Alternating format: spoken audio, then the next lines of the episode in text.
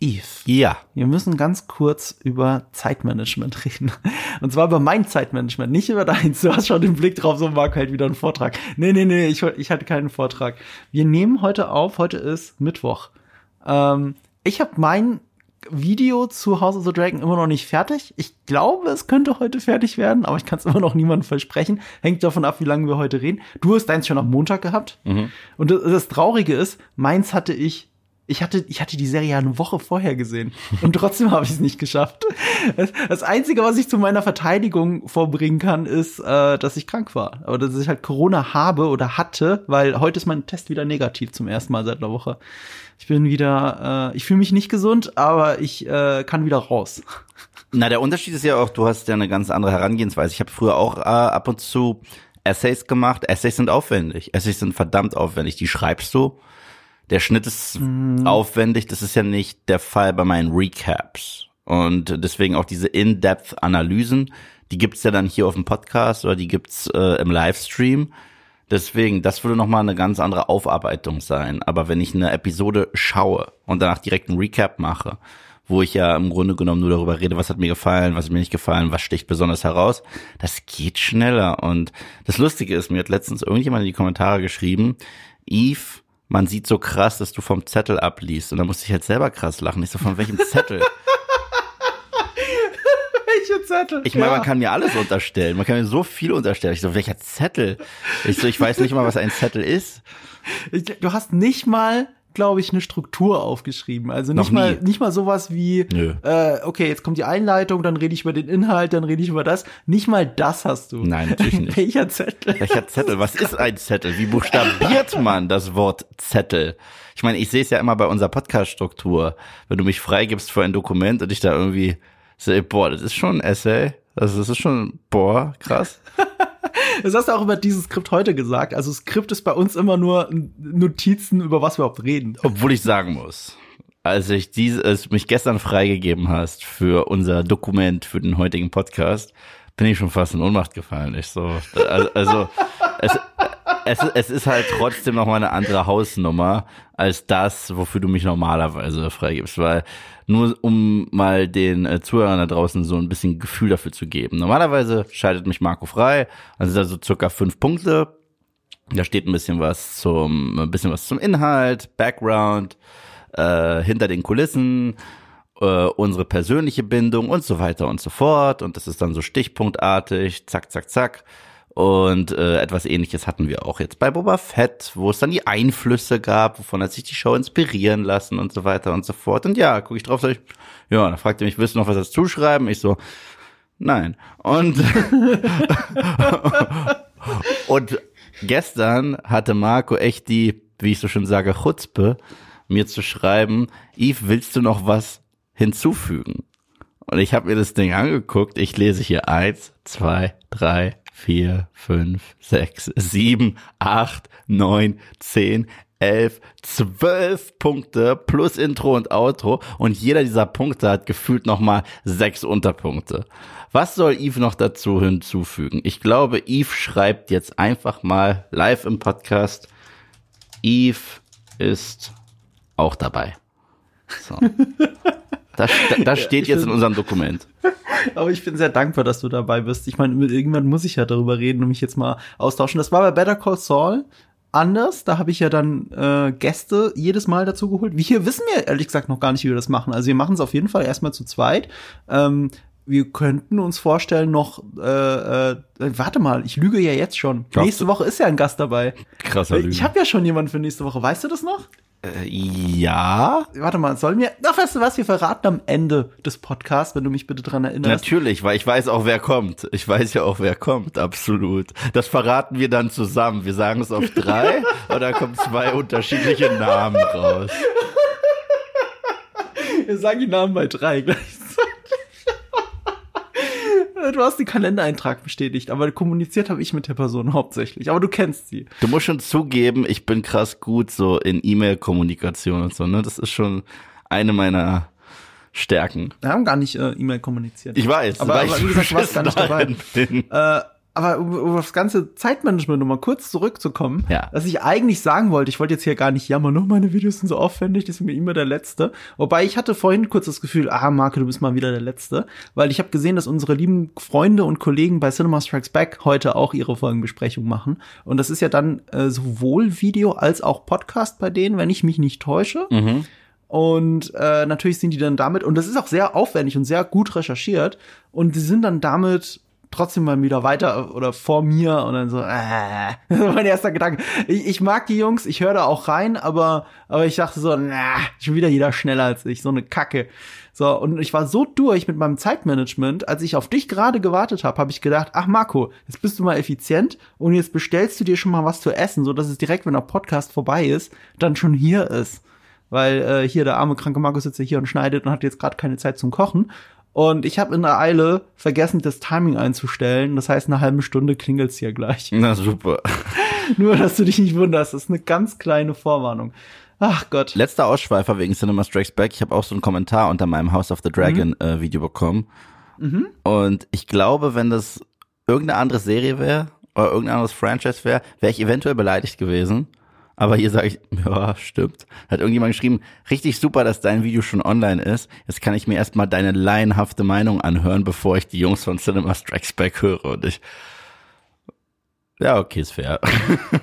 Ja, aber man muss dazu sagen, äh, man guckt ja das nicht wegen ihrer Meinung. Richtig. So, also was, was die Jungs machen, ist ja nicht, sie setzen sich hin und, und es sei denn, es geht um die letzte Staffel, dann jammern sie gerne die ganze Zeit. Wer nicht? Aber bei denen geht's ja auch nicht so sehr um die Meinung, sondern sie nehmen Szene für Szene auseinander und suchen jede Querverbindung zu den Büchern und anderen Medien. Ja, voll. Und, und das äh, werdet ihr hier auch nur in Anführungsstrichen in der Soft-Version kriegen mit unserer eigenen Interpretation und unserer eigenen Meinung. Ich glaube, wir sind meinungsstärker im Sinne von, wir werden mehr über unsere Meinung reden jetzt gleich über die Folge, als es bei den Jungs ist. Ähm, das kann man eh nicht genau vergleichen. Ihr werdet es sehen, das ist anders. Ähm, es ist äh, auch für dich neu, dass das Skript so ist, wie es hier ist, weil das ist der Fahrplan. So habe ich es bei Better Call Saul gemacht. Mm. Deswegen ist es schon super etabliert, aber das war ja nicht dein Thema. Aber ich habe good news for everyone, weil du was hast du mir vor dem Podcast gesagt? Darf man das sagen? Wegen Better Call Saul. Ach so, ich, ich dachte, jetzt kommt, äh, ich, ich liebe Marco. Ähm, nein, äh, ich habe ihm gesagt, dass ich jetzt dem, nächste Woche anfange, nochmal einen Rewatch zu machen zu Breaking Bad. Und wenn ich damit durch bin, dann gucke ich Better Call Saul. Und ich glaube, ich werde trotzdem zu beiden, also beiden Serien nochmal je ein Video widmen auf Moviepilot, ganz egal, wie lang, äh, also wie losgelöst es dann irgendwie von der Zeit ist, weil ich finde es allein scheiße, dass ich nie was zu Breaking Bad gemacht habe, was ja eigentlich auch eine fette Sünde ist. Aber ich will es auch nochmal gucken. Auch wegen der Kontinuität zu Better Call Saul. Und ich werde auch noch mal was zu Better Call Saul machen. Ich muss halt schauen, wie, wie schnell ich bin jetzt mit dem Durchgucken. Weil ich habe halt auch leider so viel Scheiße, die ich gucken muss. Skihak. Und ja, ist doch kacke. Und äh, deswegen bin ich auch gleichzeitig richtig glücklich, dass wir jetzt, das habe ich nämlich auch dir gesagt, bevor der Podcast losging, ich bin richtig glücklich, dass wir jetzt zumindest nach der ersten Episode mal wieder richtig Qualitätscontent haben, weil wir mussten uns schon durch krassen Mist kämpfen, einfach nur, weil er populär ist. Ähm, ja, da habe ich einfach ein anderes Gefühl gerade, weil guck mal, ich guck She-Hulk und habe nicht das Gefühl, ich mache irgendwas dazu. Wenn die Serie durch ist, reden wir vielleicht beide vielleicht mal im Podcast drüber, aber ich habe da überhaupt gar keinen Arbeitsdruck und stattdessen habe ich ja äh, Better Call Saul gesuchtet die letzten Wochen und Monate und äh, ich komme gerade vom Qualitätscontent und ich glaube auch, dass das ganz massiv beeinflusst, wie ich House of the Dragon finde. Hm, na gut, na gut, du kommst von einem Qualitätscontent zum anderen. Ich komme von Content, aber nicht Qualitätscontent. Content auf einem Streaming-Service und nach dem Motto, komm, lass uns wieder irgendwas machen. Du musst dir wirklich überlegen, ne? Ich komme wirklich von der vielleicht besten letzten Staffel, die es je gegeben hat, zurück zu Game of Thrones. Ja, aber Siehst du die, siehst du die Diskrepanz gerade? ja, yeah, also also also Qualitätscontent war bei mir The Boys Staffel 3, das war bei mir Qualitätscontent, aber das hier, also boah. Nee, aber ich freue mich wirklich und deswegen lass uns doch direkt anfangen mit äh, unserem ganz kurzen, knackigen, was bei uns ja sowieso nie der Fall ist, äh, Kurzfazit zur Folge 1 von House of the Dragon, dem Game of Thrones Prequel.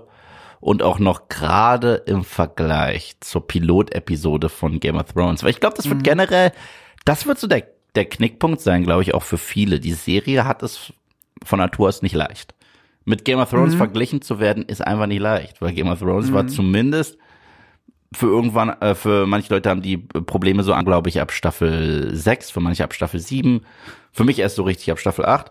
Aber wenn Game of Thrones on point war, war das so das Beste, was wir einfach äh, im TV hatten. Und äh, deswegen, Staffel 8, das sage ich auch immer wieder, hat mir die Serie nicht zerstört. Weil dafür war das, was großartig war, so großartig, dass andere mhm. Serien in ihren besten Momenten da nie rankommen werden. Ist einfach so. Danke, ja. Da bin ich genau der gleichen Meinung. Das ist ausgerechnet bei Game of Thrones sind wir ja sehr nah mit unserer Meinung. Ja, ich, ich glaube, dass du trotzdem Staffel 8 mehr magst als ich und ich mag sie ja nicht so.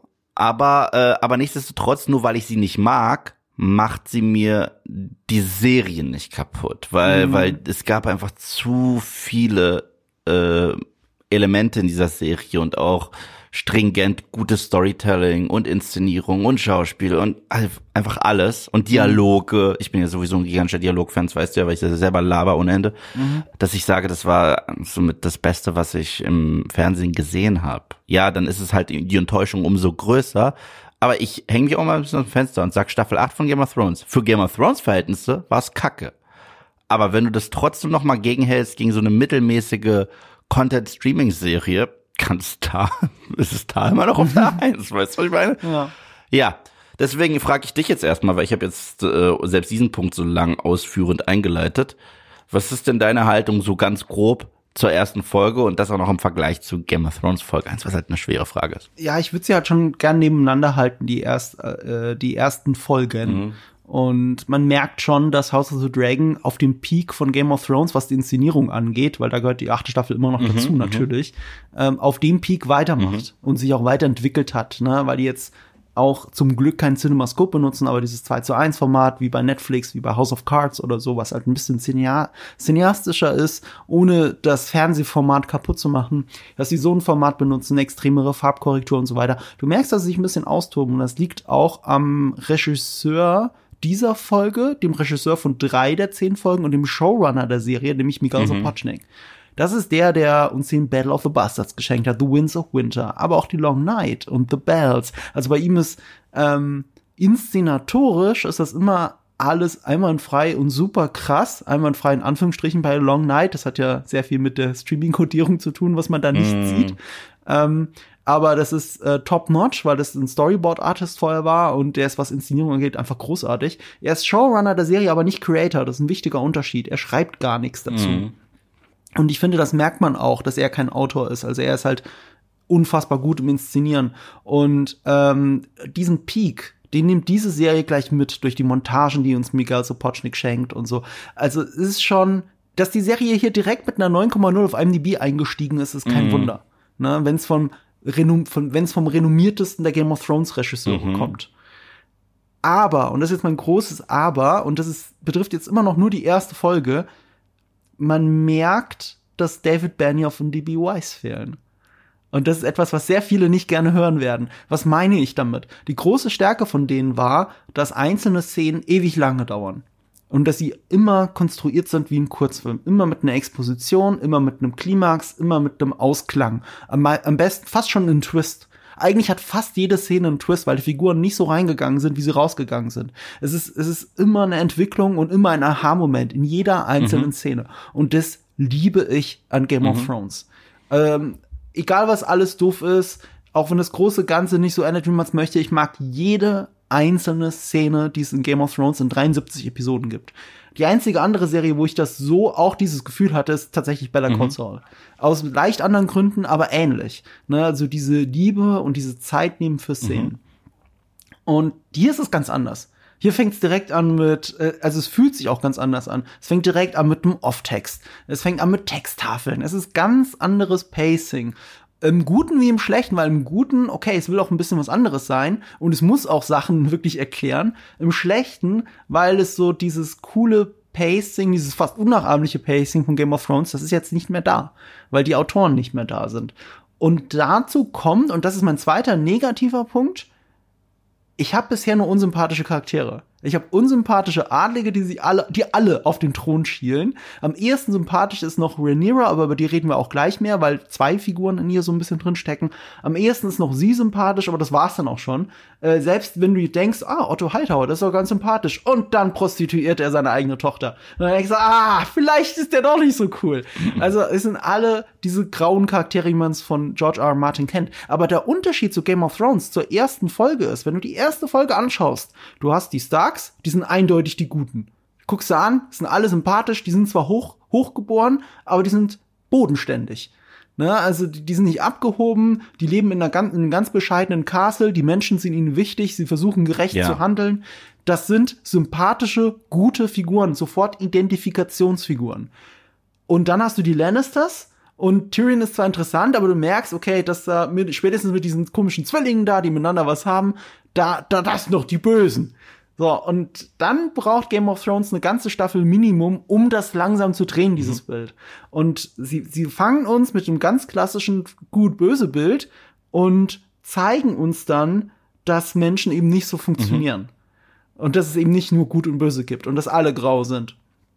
Und das macht Game of Thrones so großartig von Anfang an ab der ersten Folge. Und hier ist es halt nicht von Anfang an so. Und deswegen stößt es mich gefühlt immer noch so ein bisschen ab. Ähm, ich gebe dir in vielem recht, was du gesagt hast. Angefangen, was mir ein wenig gefehlt hat, ist tatsächlich der unfassbare Biss in den Dialogen. Weil du hast davor schon über die längeren mhm. Sequenzen mhm. geredet. Was ich an denen so toll fand äh, in Game of Thrones, du, du hast ja richtig gesagt, die Charaktere kommen äh, auf eine Art und Weise rein ins Gespräch und verändern sich nach jedem Gespräch. Game of Thrones hatte etwas, was mich sehr ans Theater erinnert hat was ich geliebt habe. Ja. Gerade in den früheren Staffeln, ähm, die für viele sogar noch die besseren sind, nicht zwingend inszenatorisch, aber einfach nur vom Geschriebenen her, war bei Game of Thrones waren die Gespräche spannender als die Schlachten, weswegen man auch in den ersten Staffeln aufgrund von Budgetgründen äh, weggeschnitten hat, mhm. wenn es eine Schlacht gab oder gesagt hat, hey, diese eine Schlacht, die ihr gerade verpasst habt, habt, war die nicht krass. Und äh, aber das war ganz egal, weil diese Wortgefechte und ähm, generell die Dialoge waren sowas von faszinierend, weil da wurde mit so viel gearbeitet. Manchmal mit einer Anekdote aus der Welt von Westeros gespielt oder mit irgendeinem historischen mhm. Event. Das heißt, wir lernen auch was, so ein bisschen expositionslastig, merken aber, dass das gerade sehr viel Foreshadowing ist, für was noch kommen wird, gleichzeitig mhm. noch ein Seitenhieb meistens ist, entlarvend mhm. für eine Figur, ein Schachzug mhm. gegen eine andere Figur und so lässt man dich zurück. Und das war halt, also ich muss nur sagen, Chaos is a Ladder zum Beispiel, weißt du, dieser äh, ja. Monolog von Littlefinger. Mhm. Oder ähm, ich glaube, dass ja in Staffel 3 gibt es eine Szene, das habe ich schon im Livestream erwähnt, wo Cersei Lannister mit Marjorie Tyrell spricht. Und in einem Nebensatz erwähnt sie The Reigns of Castamere. Mhm. Und da denkst du, ah, das ist ja ein bisschen interessante äh, Expositionsinfo, die ich hier gerade über die Lannisters habe. Natürlich will sie damit auch ganz klar zeigen, ich lehne dich ab als die äh, zukünftige von meinem Sohn und so weiter und so fort. Das heißt, ja, es gibt auch noch einen Slap. Es gibt eine ganz klare Beziehung, die etabliert wird zwischen diesen beiden Figuren. Aber es ist auch das ultimative Foreshadowing, weil direkt danach haben wir die rote Hochzeit. Und das ist halt so brillant. Das war das, was diese Dialoge in Game of Thrones so geil gemacht hat. Also da war einfach alles drin. Also die einzige Serie, die ich kenne, die äh, so starke Dialoge hat, ist Boston Legal tatsächlich. Äh, eine sehr äh, unterschätzte Serie meiner Meinung nach. Aber da ging es halt auch nicht um Mord und Totschlag, um Intrigen. Deswegen kann man es auch nicht so ähm, damit vergleichen. Aber was ich damit meine, ist, du hast nie eine Ahnung, in welche Richtung der Dialog geht, wenn es anfängt. Es kann lustig sein, auf einmal wird es emotional und das habe ich immer sehr geliebt. Und ähm, was die Serie macht, der Name ist halt ein bisschen Programm, es heißt House of the Dragon. Und das ist auch etwas, was ich so nicht gewohnt bin, weil ich war damals sehr überrascht, als ich den Piloten von Game of Thrones gesehen habe, was auch alles aufgebaut wird in dieser ersten Episode und was mir alles von Westeros gezeigt wird. Es war ja die Starks in Winterfell, King's Landing, in Essos gibt's Danny und ihren Bruder, dann gibt's doch irgendwo diese White Walkers da draußen und es hat sich aber nicht zu überfüllt angefühlt, weil wie du gesagt mhm. hast, man hat sich Zeit gelassen mit den Szenen. Und es hat sich halt angefühlt wie das, was ihr jetzt gerade seht, ist das gigantische Schachbrett dass dieses Game of Thrones ausmacht. So viele unterschiedliche Parteien und das sind ihre Motivationen und das sind ihre Grautöne und ihre Schwächen und ihre Ambitionen und hast du nicht gesehen. Hier sind wir halt nur fokussiert auf das Haus Targaryen. Der Name ist Programm, gebe ich schon zu, aber damit fühlt es sich zur Zeit, fühlt sich Westeros dadurch ein wenig kleiner an, muss ich einfach sagen. Mhm. Nichtsdestotrotz, nachdem ich das gesagt habe, ich war echt glücklich. Und ich war ja nicht wirklich hyped auf die Show, muss ich auch sagen. Für mich war das eine mehr als solide Episode. Die 9,0 auf IMDb, da gehe ich nicht mit. Aber ich gebe der nochmal so eine 8 oder so. Also der ersten Folge. Ähm, Inszenierung war on point. paar schauspielerische Leistungen waren absolut on point. Und äh, es macht definitiv Lust auf mehr. Und es hat mir auch so ein bisschen diesen Game of Thrones Fix gegeben, den ich jetzt schon lange verspüre und hier so ein bisschen in den stärksten Momenten der Episode auch wieder bekommen habe. Und gleichzeitig, du hast recht, es ist was eigenes und deswegen bin ich auch sehr gespannt, wie sich das über die Serie so erstrecken wird. Wie viel Game of Thrones steckt da drin und wie viel House of the Dragon äh, wird es sein, um sich so ein bisschen mhm. abzuheben, um was eigenes zu sein. Hast du sehr schön gesagt. Also wenn ich mich jetzt ich habe sie mittlerweile zweimal gesehen, muss man dazu sagen. Mhm. Ähm, gefühlt fünfmal, weil ich, weil ich äh, an meinem Video dazu ja arbeite gerade. Ähm, ich habe so beim zweiten Mal war ich nicht mehr ganz so harsch mit meinem Urteil, aber ich, ich würde dem Ganzen so eine 7 von mhm. 10 geben, wenn du schon bei Noten bist. Das klingt hart. 7 ist voll okay. Ähm, aber ich finde das nur fair. Ich glaube, die erste Folge Game of Thrones, da würde ich halt eine 8, 8,5 oder so geben. Also so, ich finde die faszinierend einfach, die erste Folge Game die of Thrones. Die kriegt von mir eine 9. Die kriegt von mir eine 9. Oder eine 9. Weißt du was, du hast recht. Die erste von Game of Thrones, also spätestens, ja. äh, also ich sag's mal so, das Ende von der ersten Folge jetzt von House of the Dragon, und ja, wir sprechen mhm. ja spoilerlastig, spoilerlastig, spoilerlastig, spoilerlastig, mhm. endet jetzt nicht, klar, man hat Lust auf mehr und äh, wir haben ein Setup, mhm. aber wenn ich mir überlege, wie geht die erste Folge von Game of Thrones zu Ende? Ja, genau. Okay, da genau. ist ja die Kinnlade schon doppelt und dreifach unten. Wie Bruder macht mit Schwester ja. und wie der Kleine fliegt aus dem Turm und äh, ja. da bist du ja schon komplett ja oh Gott, das traut sich diese Serie. Ja. Und natürlich gab es auch hier in dieser Episode wieder einen krassen Schockmoment und sowas kennt man äh, von Game of Thrones. Aber es war kein äh, Schockmoment auf so extrem story-technischer Ebene. Mhm. Und genau. Äh, nichtsdestotrotz, solider Start für mich durch die Inszenierung, durch Schauspiel. Gerade im Vergleich zu dem anderen Quatsch, den ich gerade gucken muss, äh, ist das Königsklasse. Passt ja auch weil mhm. wir ein Königshaus haben. Und äh, ich war sehr zufrieden. Ich gebe der Nummer echt eine 8 von 10 bis dato. Okay. Wahnsinnig viel Luft nach oben noch, auf jeden Fall. Aber wenn mich die Show äh, hooken wollte, dann ist es ihr echt gelungen mit der ersten Episode. Ja, ich bin intrigued. Ich weiß nicht, ob ich hooked bin, aber, aber ich guck sowieso. Also yeah. deswegen ist, ist, ist die Frage nicht. Ähm, ich komme langsam yeah, yeah. rein. Also ich kann auch, ich kann auch, kann, kann ich das sagen? Ja, okay. Äh, es fließt jetzt nicht in die Bewertung dieser Folge rein. Ich sag's jetzt einfach mal, ich habe schon zwei Folgen okay. gesehen. Sagen wir es so, zum Zeitpunkt der Aufnahme, ähm, äh, weil ich äh, Screener-Zugang habe. Ich darf aber offiziell, wenn ich das Dokument richtig verstanden habe, nicht sagen, wie viele Folgen äh, ich mhm. habe. Deswegen äh, kann ich darüber gerade zufälligerweise nicht reden. Ähm, ich lasse es gar nicht so sehr reinfließen. Ich habe auch nicht mehr als zwei Folgen gesehen. Äh, gucken wir mal. Ja. Ich bin langsam drin, aber noch, noch, noch gibt's keine Figur, wo ich mit dem Finger drauf zeige und sage, okay, das ist jetzt meine Identifikationsfigur. Die finde ich aber super mhm. interessant. Mhm. Die ist nicht etwas, was ich nicht so in der Art schon gesehen hätte. Also das habe ich bei mehreren Figuren, aber da gehen wir jetzt gleich durch, wenn wir nicht die ganzen Figuren durchgehen. Kommen wir erstmal zu den technischen Sachen dieser Folge.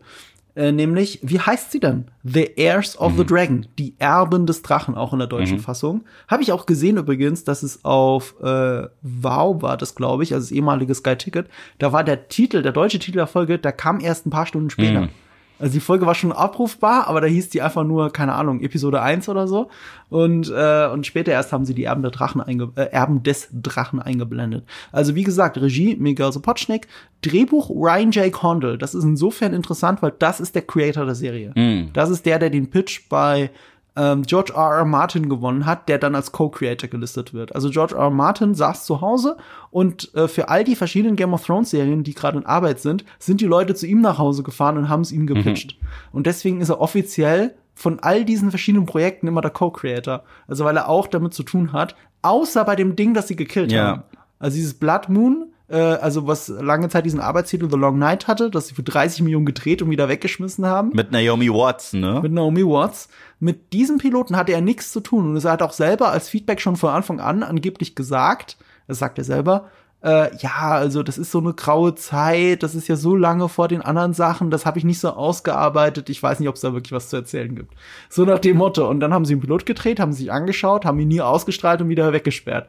Also der kann echt nicht so gut gewesen sein. Und damit hatte George R. R. Martin eben nichts zu tun. Mhm. Ähm, Kamera, Fabian Wagner, unser Mann in Hollywood, der hat äh, Justice League gedreht, wenn du dich richtig erinnerst, für Zack Snyder und äh, den Battle of the Bastards zum Beispiel. Ich bin mir nicht sicher, welche Folgen er noch für Miguel Sapochnik gemacht hat.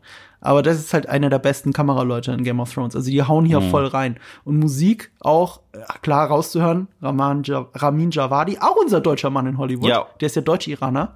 Und, und hier hört man ja auch ähm, sehr, sehr viele bekannte musikalische Themen. Mm, ja, Die ja. werden schon, also ohne Ende. Hier war es noch so ein, in der Folge noch ein krasses Medley aus Sachen, die wir kennen. Ja, richtig. Also, also, also, also da bin ich noch drauf gespannt, inwiefern wir auch neue, spannende äh, musikalische Themen kriegen werden. Weil bisher war das so ein bisschen wie, weißt du noch, als The Force Awakens nur Ray eine neue Musik gegeben hat und Kylo, aber alles andere war eigentlich äh, Sachen, die wir kennen. Und äh, das hatte ich hier nur ohne diesen Ray-Theme und Kylo-Theme so ein bisschen. Also alles kann aber ein bisschen, aber gleichzeitig, wir haben ja auch eine Targaryen-Thematik, die ähm, etabliert ist. Und eigentlich bin ich ganz froh, weil ich mag ja diese musikalischen Stücke. Und das deswegen, von der Inszenierung und von der Musik und von den Bildern, finde ich es auch richtig und wichtig, dass es sich so anfühlt, als wenn es in dieser Welt von Westeros spielt.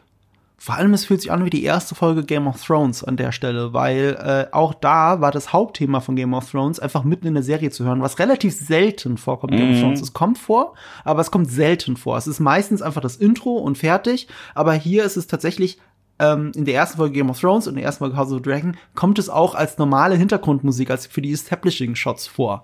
Und damit fühlt es sich sehr an wie eine erste Folge. Ja, und bei Game of Thrones wird das Thema aber auch ab und zu rein geremixed in andere, ähm, äh, in andere Themes. Ich glaube, es wurde auch einmal in das Targaryen-Theme reingemixt, als Danny ankam, also losgefahren ist so Richtung Westeros. Es wurde definitiv reingemixt, als in meiner Lieblingsepisode, äh, Episode, glaube ich, der ganzen Serie, Staffel 6 Finale, als Cersei da die Septe in die Luft gejagt hat, da wurde das richtig rein, äh, reingemixt. Also ja. Ja. Und wer hat da Regie geführt?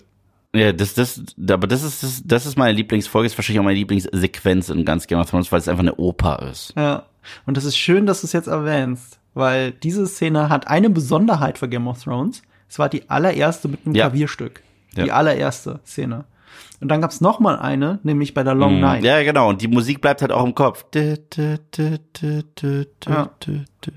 Und jetzt rate, wo das dritte Musikstück aus dieser, also mit Klavier aus der Game of Thrones Welt zu hören ist. Hier in der Episode? Ja. Ja, Ja, am stimmt. Ende. Ja, ja, Ganz am stimmt, Ende, am Ende. läuft, läuft Ja. ein Piano. Ja, also äh, darüber reden wir dann gleich, wenn wir das Ende reden. Und das ist, glaube ich, kein Zufall, weil da steckt auch so ein bisschen Ja, Callback klar. dahinter tatsächlich. Ja, wie gesagt, ähm, es ist äh, das Intro. Wir haben einen Off-Text, also ein Voice-Over. Wen wir aber hören, das ist nicht äh, Rhaenyra Targaryen, so wie wir sie hier gesehen haben, sondern das ist Emma Darcy, die die alte Rhaenyra Targaryen spricht. Und damit wird auch schon etabliert, nur wir hören es, aber wir sehen es nicht.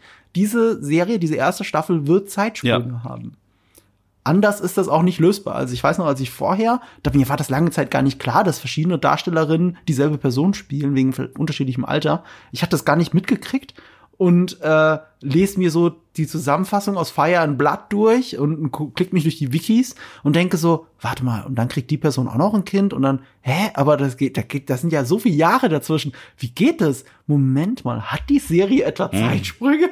Ist das die einzig logische Erklärung? Weil es läuft ja alles, grob gesagt, ohne jetzt zu spoilern, was noch alles passieren wird.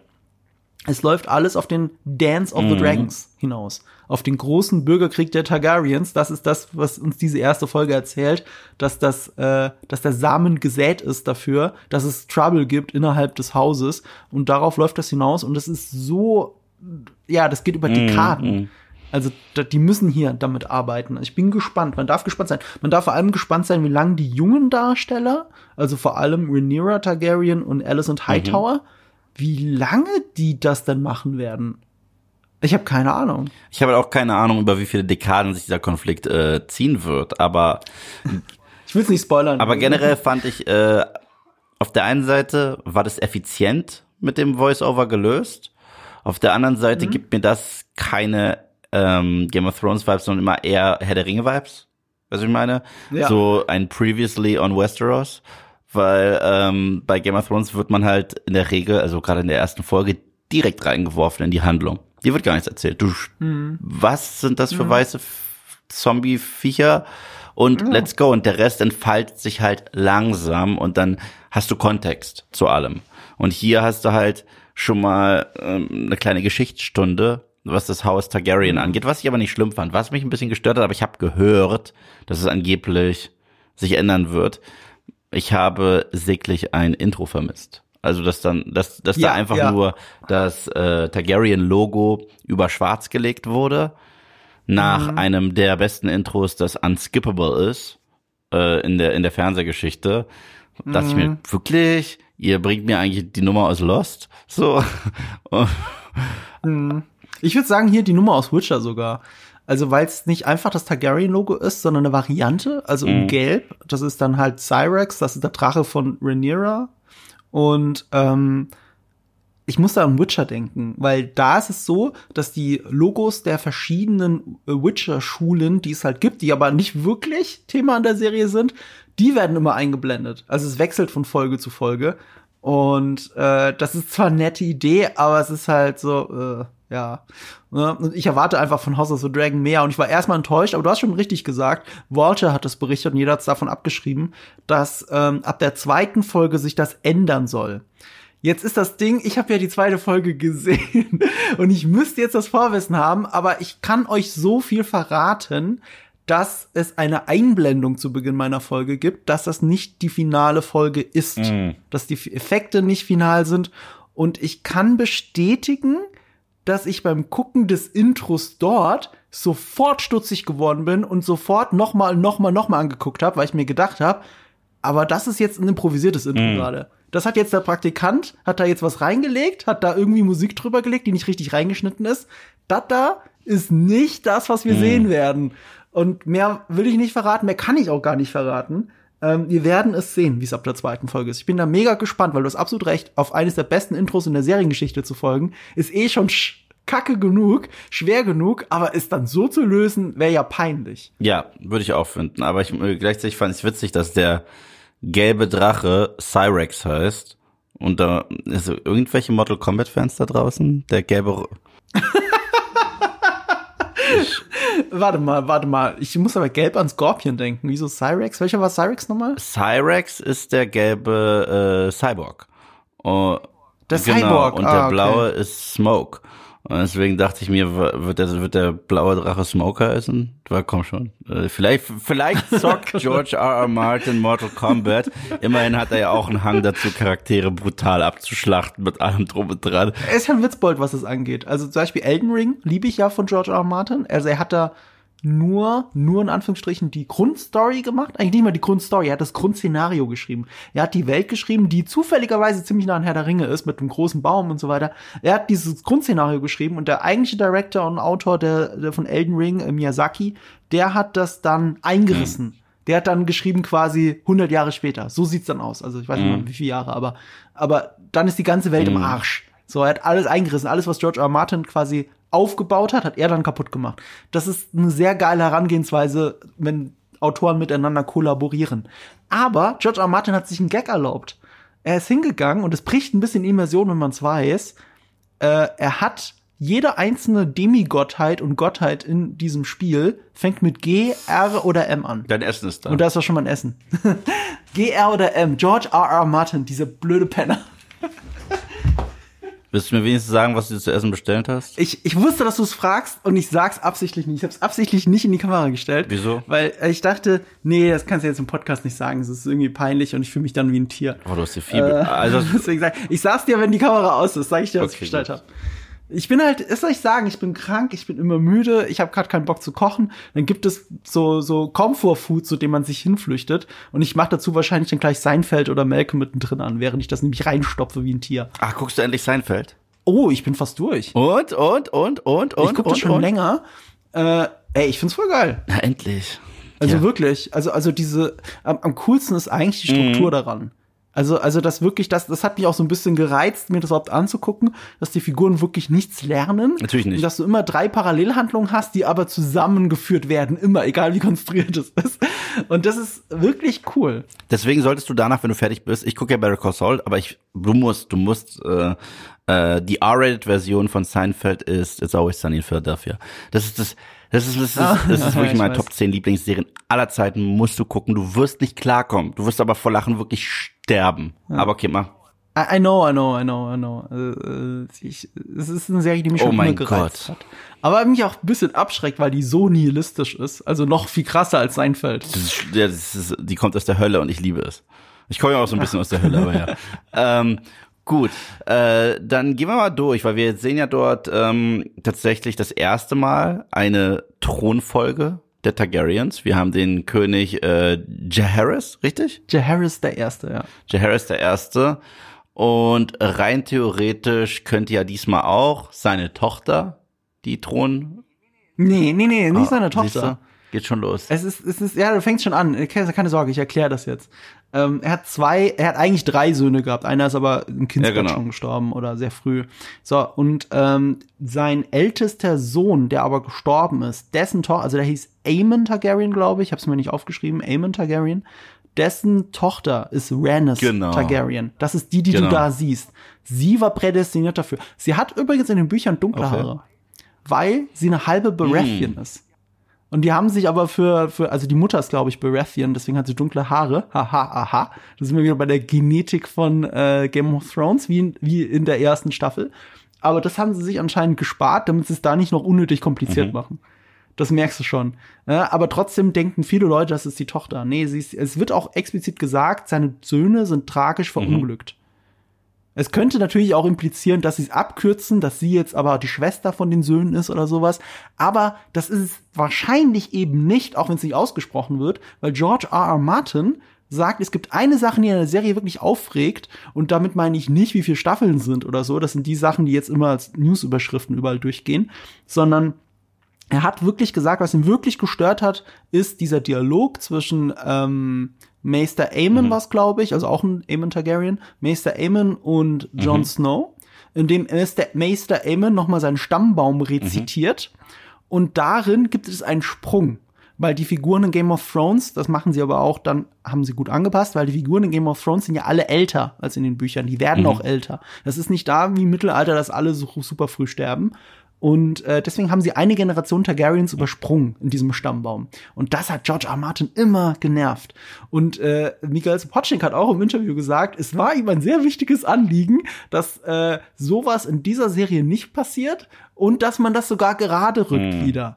Was das bedeutet, keine Ahnung, ne? ob sie es dann äh, richtig zeigen oder nicht, weil das ist ja alles später, was er aufgezählt hat. Aber diese Serie scheint sehr weit zu gehen, was den Stammbaum angeht, und es sollte auch mit drin sein. So, also er hatte zwei Söhne, einer ist tragisch verunglückt, äh, tragisch, weil Attentat auf die Person, die neben ihm stand, und das ein Pfeil dann hat er bei ihn getroffen, ein Bolzen von einem Armbrust in den Hals und ist verblutet. Der andere Jagdunfall, ach stimmt, Blinddarmdurchbruch. Der andere hatte einen Blinddarm. Das ist auch witzig, weil im Mittelalter wäre ich Ja. auch schon tot. Ich hatte mit 22 Blinddarm und musste operiert werden. Und ich, wenn ich manchmal drüber nachdenke, also in der falschen Situation wärst du einfach, einfach Ja. tot. Ähm, darf man nicht drüber nachdenken. Egal, das ist der andere Sohn. Und dessen Sohn ist Viserys, der später Viserys der Erste wird. Ja, so viel zum Thema Stammbaum. Ich, ich habe schon überlegt, ob ich hier einen Stammbaum nebendran noch aufmachen muss, aber ich hab, so, war so tief in den Texten drin, dass ich die Kacke auswendig weiß mittlerweile. Ja, Es ist unglaublich. Ich könnte auch sagen, Viserys Frau ist eigentlich seine Cousine und, äh, und ihre Eltern sind bla bla bla bla bla. Ist, ist auch scheißegal. Es ist natürlich seine Cousine, es sind die Targaryens. Ja, und dann haben wir direkt den Zeitsprung, nachdem Viserys zum äh, Nachfolger gekrönt, äh, auserkoren wird. Ja, aber lass uns ganz kurz noch dabei bleiben. Ja. Zwei Punkte hätte ich. Das eine ist ähm, Harrenhal. Ja. Das spielt in Harrenhal. Wir kennen ja Harrenhal, du erinnerst dich. Da war äh, Arya, sta also stationiert, muss man schon fast sagen. Sie war Cupbearer von Tywin Lannister. Und da ist der, ähm, Hier, The Man with the, Th wie heißt er mal? Die The Faceless Man with Man. No Face. Ja, wie hieß er nochmal? Ich habe seinen Namen. Faceless Man, aber du weißt schon, Tom Washington, unser, unser, Ich war, ich war, ich weiß. Der Typ, der jetzt auch bei Stranger Things war, ja. unser Mann in Hollywood, ähm, ähm, der hat da die Leute umgebracht. Das war Harren Hall. Und Harren Hall sieht ja nur so aus, weil die Targaryens niedergebrannt haben. Mhm. Die waren das ja. Deswegen sieht es so, so abgefuckt aus. Das ist ja ausgerechnet dort, weil es halt so ein großes Schloss trotz oder so ein großes Castle ist, dass sie dort die Versammlung machen, finde ich eigentlich sehr schön. Schon fast, fast poetisch. Es wirkt ja auch wie eine Papstwahl. Also wenn du diese Zeremonie am Anfang siehst. Ja, voll, voll. Jagen Hagar. Ja, natürlich, natürlich. Genau, das war der eine Punkt. Und der andere Punkt, ach nee, das hatten wir ja schon. Ja, es kommt eine Texttafel, wir haben es jetzt nochmal ganz genau eingeordnet. Nach dem Zeitsprung. Ja, genau. 172 Jahre vor Danny. Genau. Genau, genau. Und dann haben wir den Schnitt auf Cyrex. Ja. Dann haben wir den Schnitt von dem gelben Logo auf den gelben Drachen auf Cyrex. Und der fliegt dann über King's Landing und kein Zufall. Natürlich ist da der Money Shot, dass der Schatten des Drachen Ja. über die Häuser an King's Landing geht. Das war die Vision von Daenerys in der zweiten Staffel, was glaube ich. Und natürlich die Erfüllung dieser Prophezeiung. Durch sich selbst. Nämlich mit The Bells Ja. in, äh, in der achten Staffel, gefilmt von Miguel Sapochnik. Es ist der gleiche Dude. Ja. Also der, der das gefilmt hat, wie diese Stadt abgefackelt wird, macht den Callback, dass die Stadt eben noch nicht abgefackelt ist und dass der Drache ganz normal drüber schwebt, weil das ja normal für die Einwohner dort ist. Ja, und das ist auch noch so was Fröhliches ist. Das ist ja schon richtig whimsical inszeniert. Mhm. Das fand ich schon ganz lustig, wenn die da landet mit ihrem Drachen so lülülü, als wäre das nichts. Äh, und das dass Drachen auch nicht mehr dafür sorgen, dass Leute sich umdrehen oder nach oben gucken oder denken, oh mein Gott, was ist das? Das ist dort gang und gäbe. Das fand ich ganz cool. Ja, ja, genau. Und die fahren ja auch durch diesen Platz. Und ich weiß nicht, ob es der Platz ist, aber es wirkt für mich wie der Baylor-Platz, wo diese Mhm. Statue war, als Arya da steht und dem Köpfen ihres Vaters zugucken ja. muss. Es sieht zumindest so ähnlich aus, aber da steht halt eine andere Statue. Da steht jetzt eine Drachenstatue. Das sind alles Sachen, die hat äh, Robert Baratheon, als er seine Rebellion gewonnen hat, einreißen und kaputt machen lassen. Ja, der hat ja alles bisschen Targaryen gehasst, ausgemerzt, vernichtet und ja. in den Keller gesperrt. Ähm, wir sehen ja auch irgendwann in der Serie, in der alten, ähm, den großen Drachen von äh, Belar Belarion heißt er, glaube ich, Belarion. Belarion. Das ist der große schwarze Drache, auf dem Aegon the Conqueror Westeros erst erobert hat vor 300 Jahren in Game of Thrones vor 300 Jahren. Und ähm, das ist der Drache, der, den du siehst in, in, äh, hier im Keller, als äh, Viserys mit seiner Tochter redet. Also mit den ganzen Kerzen, wie so ein, wie so ein Totenaltar. Das ist der, das ist der Drache, den äh, Cersei äh, mit der Ballista auf ihn schießen lässt, um dieses Genau, Ding genau. bauen zu lassen im Keller. Und das ist der Drache, der ist nämlich 200 Jahre alt geworden. Das war der Drache von Viserys. Das war sein eigener Drache und der ist gestorben. Danach hat er sich auch keinen neuen Drachen geholt. Und damit steht es immer so ein bisschen symbolisch auch dafür, für die schwindende Macht der Targaryens. Zu dem Zeitpunkt der Serie sind es, glaube ich, 17 Drachen, die es noch in Westeros gibt. 17, immerhin, das ist richtig viel. Und du kannst ja denken, wie dieser Bürgerkrieg ausgegangen ist, wenn danach auf einmal keine mehr da waren oder nicht mehr Ja. so viele. Und ähm, Balerion war halt der größte von denen und dass der tot ist nach 200 Jahren, so lange hat er gelebt, ähm, zeigt, wie diese Macht der Targaryens langsam unter ihren Fingern wegrieselt und dass auch Viserys keinen neuen Drachen hatte, also die Macht nicht erneuert.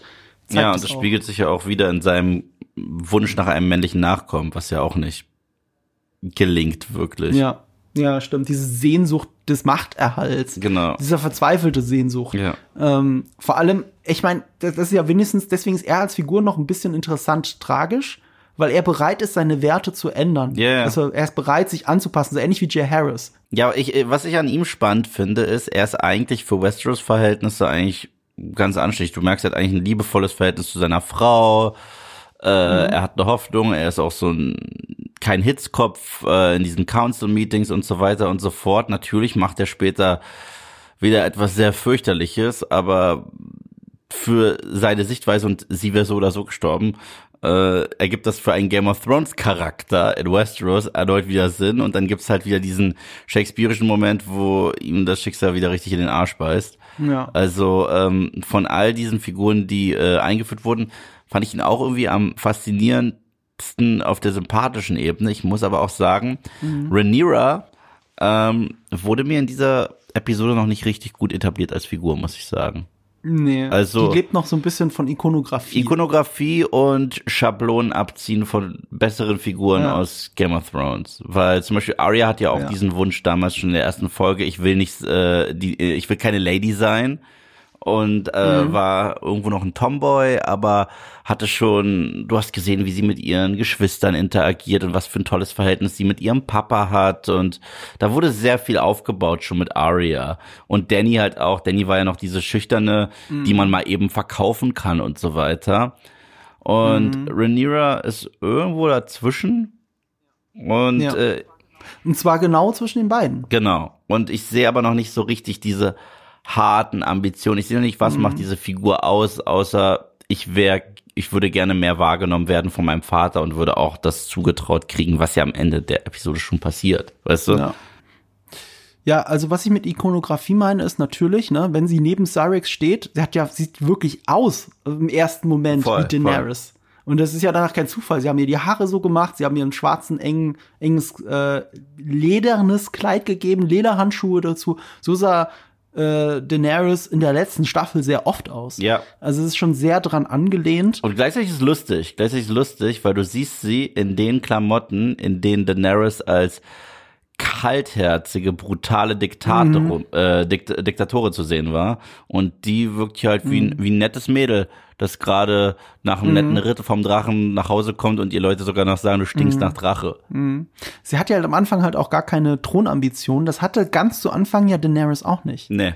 Sie hatte auch keine Thronambition. Es wurde ihr, sie wurde immer mehr durch gesellschaftlichen Druck, durch den Druck ihres Bruders, durch den Druck von äh, den anderen Geschäftsleuten, Essos, ihr selbst durch Khal Drogo, wenn du so willst, wurde sie immer mehr in diese Richtung ge gedrückt.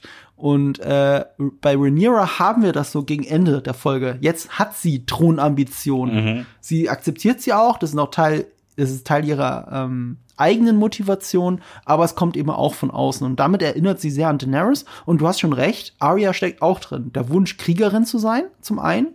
Dann wird es noch mal klarer, dadurch, dass sie Cupbearer ist. Sie kommt in den Rat rein und denkst, okay, sie setzt sich Nee, jetzt an sie muss dir ne? was eingießen, Sie hat schon nee. mitzureden.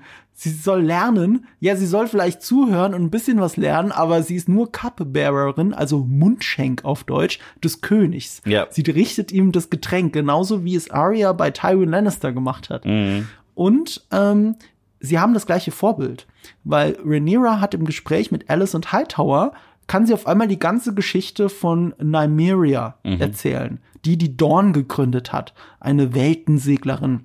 Ähm, ich glaube auch mit valyrischen Vorfahren, wenn ich mich jetzt gerade nicht täusche. Und ähm, sie gilt als die Kriegerkönigin. Die Kriegerkönigin. Und die war das große Vorbild von Arya. Das haben sie nicht so stark in der Serie thematisiert wie in den Büchern. Aber deswegen hat Arya ihren Schattenwolf auch Nymeria genannt. Mhm. Ja, ja. Also genau nach ihr. Und deswegen hat auch Arya in der Serie am Ende den Berufswunsch, wenn man so will, um die Welt zu segeln und die Welt zu erkunden, nämlich das zu machen, was Nymeria gemacht hat. Und dadurch, dass Rhaenyra Nymeria als Vorbild hat oder zumindest so gut kennt und ihr ein bisschen nacheifert, hast du automatisch diese Verbindung Daenerys plus Arya ist gleich Rhaenyra. Und damit macht sie etwas sympathischer auf dem Papier, aber genau wie du sagst, wirklich Charakterentwicklung sehen, miterleben, haben wir eigentlich bei Viserys. Und das ist auch interessant, weil George R. R. Martin selber gemeint hat, dass für ihn die Figur äh, des Viserys des Ersten eine sehr fade Figur ist. Eine fade Figur, die jetzt nicht sonderlich interessant ist und ähm, äh, sehr oberflächlich. Aber dann haben sie Paddy Constantine gecastet für die Rolle und mit und damit wuchs die Figur in den Augen von George R. R. Martin, weil er ihm sowas Menschliches gibt. Und Paddy Constantine, den kennst du auch aus einem ganz bestimmten Kultfilm. Weißt du, auf welchen ich hinaus will? Er kam mir so krass bekannt vor. Er kommt aus, ich, ich schwöre bei Gott, einer der geilsten Shots in der fucking Filmgeschichte, einer der witzigsten Shots in der fucking Filmgeschichte ist mit Paddy Constantine und zwar zweimal. Nämlich in Hot Fuzz von Edgar Wright. Wenn Paddy Constantine, jetzt einer der Polizisten, und ich kann es jetzt hier nur eine Kamera für dich nachmachen, so reinguckt und geht Ja. und dann wieder Ja. reinkommt und wieder geht. Das ist so fucking gut. Ich liebe es, ich liebe es, diesen Shot. Und für diesen Shot werde ich Paddy Considine niemals vergessen. Der ist ja auch noch in, So. Ich weiß nicht, was er sonst gemacht hat. in, in World's End ist er auch mit dabei, glaube ich, in der, in der Cornetto-Trilogie. Das kann sein. Würde mich nicht wundern. Und bei Peaky Blinders auch. Ah ja, gut, Piggy Blinders habe ich noch nicht gesehen. Da muss ich, das ist leider noch ein, ein böser Brandfleck in, in meiner Watchlist. Aber ja, Das wird irgendwann passieren. Ja, also auf jeden Fall Paddy Considine und er gibt dem Ganzen so, so, so ein bisschen was Nettes. Aber ich finde, da hast du es ein bisschen falsch gesehen oder ähm, ich finde es wesentlich schlimmer. Äh, du hast gesagt, er, Viserys kümmert sich schon um die Leute und ähm, er ist kein Hitzkopf und so weiter und so fort. Aber ich finde das, ich fand, das war schon so etabliert in dieser Ratszene, ähm, dass Lord Corlys Valerian ähm, als er von diesen äh, Velaryon, Velaryon, ich habe es falsch gesagt, The Sea Snake genannt, als er davon berichtet, dass diese, diese neue Triarchie, die Triarchie gibt mit einem mysteriösen Anführer, dem Fürstadmiral ähm, oder Prince Admiral Kragas Drahar, genannt The Crab Feeder, der Krabbenspeiser. Ne? Also all das berichtet und das klingt schon relativ gruselig und oh oh, Ja, ja, ist ja. genau wie bei Robert Baratheon, da hinten ist was. Und Viserys nimmt es zu sehr auf die leichte Schulter, weil er sagt, ja, ja, bald habe ich einen Sohn und dann ist die Stärke wieder da und Genau. bla. Das stimmt. Nein, nein, al- al- als Anführer Ja. meine ich nicht, dass er jetzt ein geborener Anführer ist. Das meine ich nicht. Mhm. Ich meinte auf menschlicher Ebene die Szene mit seiner Frau in der Badewanne und so weiter. Das ist er. Mhm. Ja, ja. Bei Robert Baratheon, der war ja auch, äh, der war zu hochmütig und eh nur am Saufen und rumhuren. Und dann Mhm. war klar, dass äh, er da einen Unfall haben wird irgendwann. Aber bei ihm merkt man halt auch schon, dass der Rat äh, auf ihn zukommt und ihm sagt, es gibt Probleme, es gibt Stunk und so weiter und so fort. Und er so, bald, bald, bald löst sich das schon. Weil sobald mein Nachkomme da ist, werden die uns wieder fürchten und wird das Haus Targaryen wieder aufblühen. Mhm. Ja. Ja, und Robert auch nur schickt einen Attentäter rüber, das reicht. Ja, genau. So, das ist das Einzige, was ihn dann kümmert.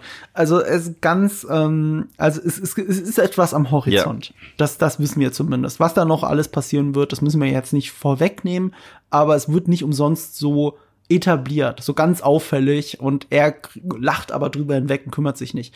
Es ist auch so, ähm, er ist bekannt und beliebt dafür beim Volk, wegen diesen Festlichkeiten. Das, was auch siehst, das Tournament und so weiter. Bälle, Festlichkeiten, Turniere. Das ist das, was ihn interessiert. Und das ist das, was auch das Volk da interessiert, weil du hast nicht umsonst immer wieder die Close-Ups von den Leuten, die, die, die jubeln wie bei einem Fußballspiel, wenn da ein Ritter auseinandergenommen wird und sein Kopf gespalten wird.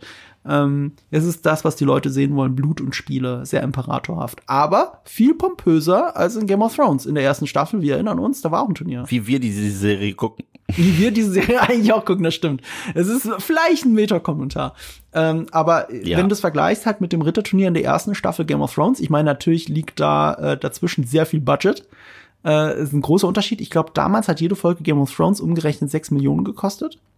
Um, umgerechnet circa. Und hier ist es 20 Millionen. Ja. Und das siehst du halt. Voll. Äh, aber es zeigt uns auch ganz gut, wie die Targaryens gelebt haben.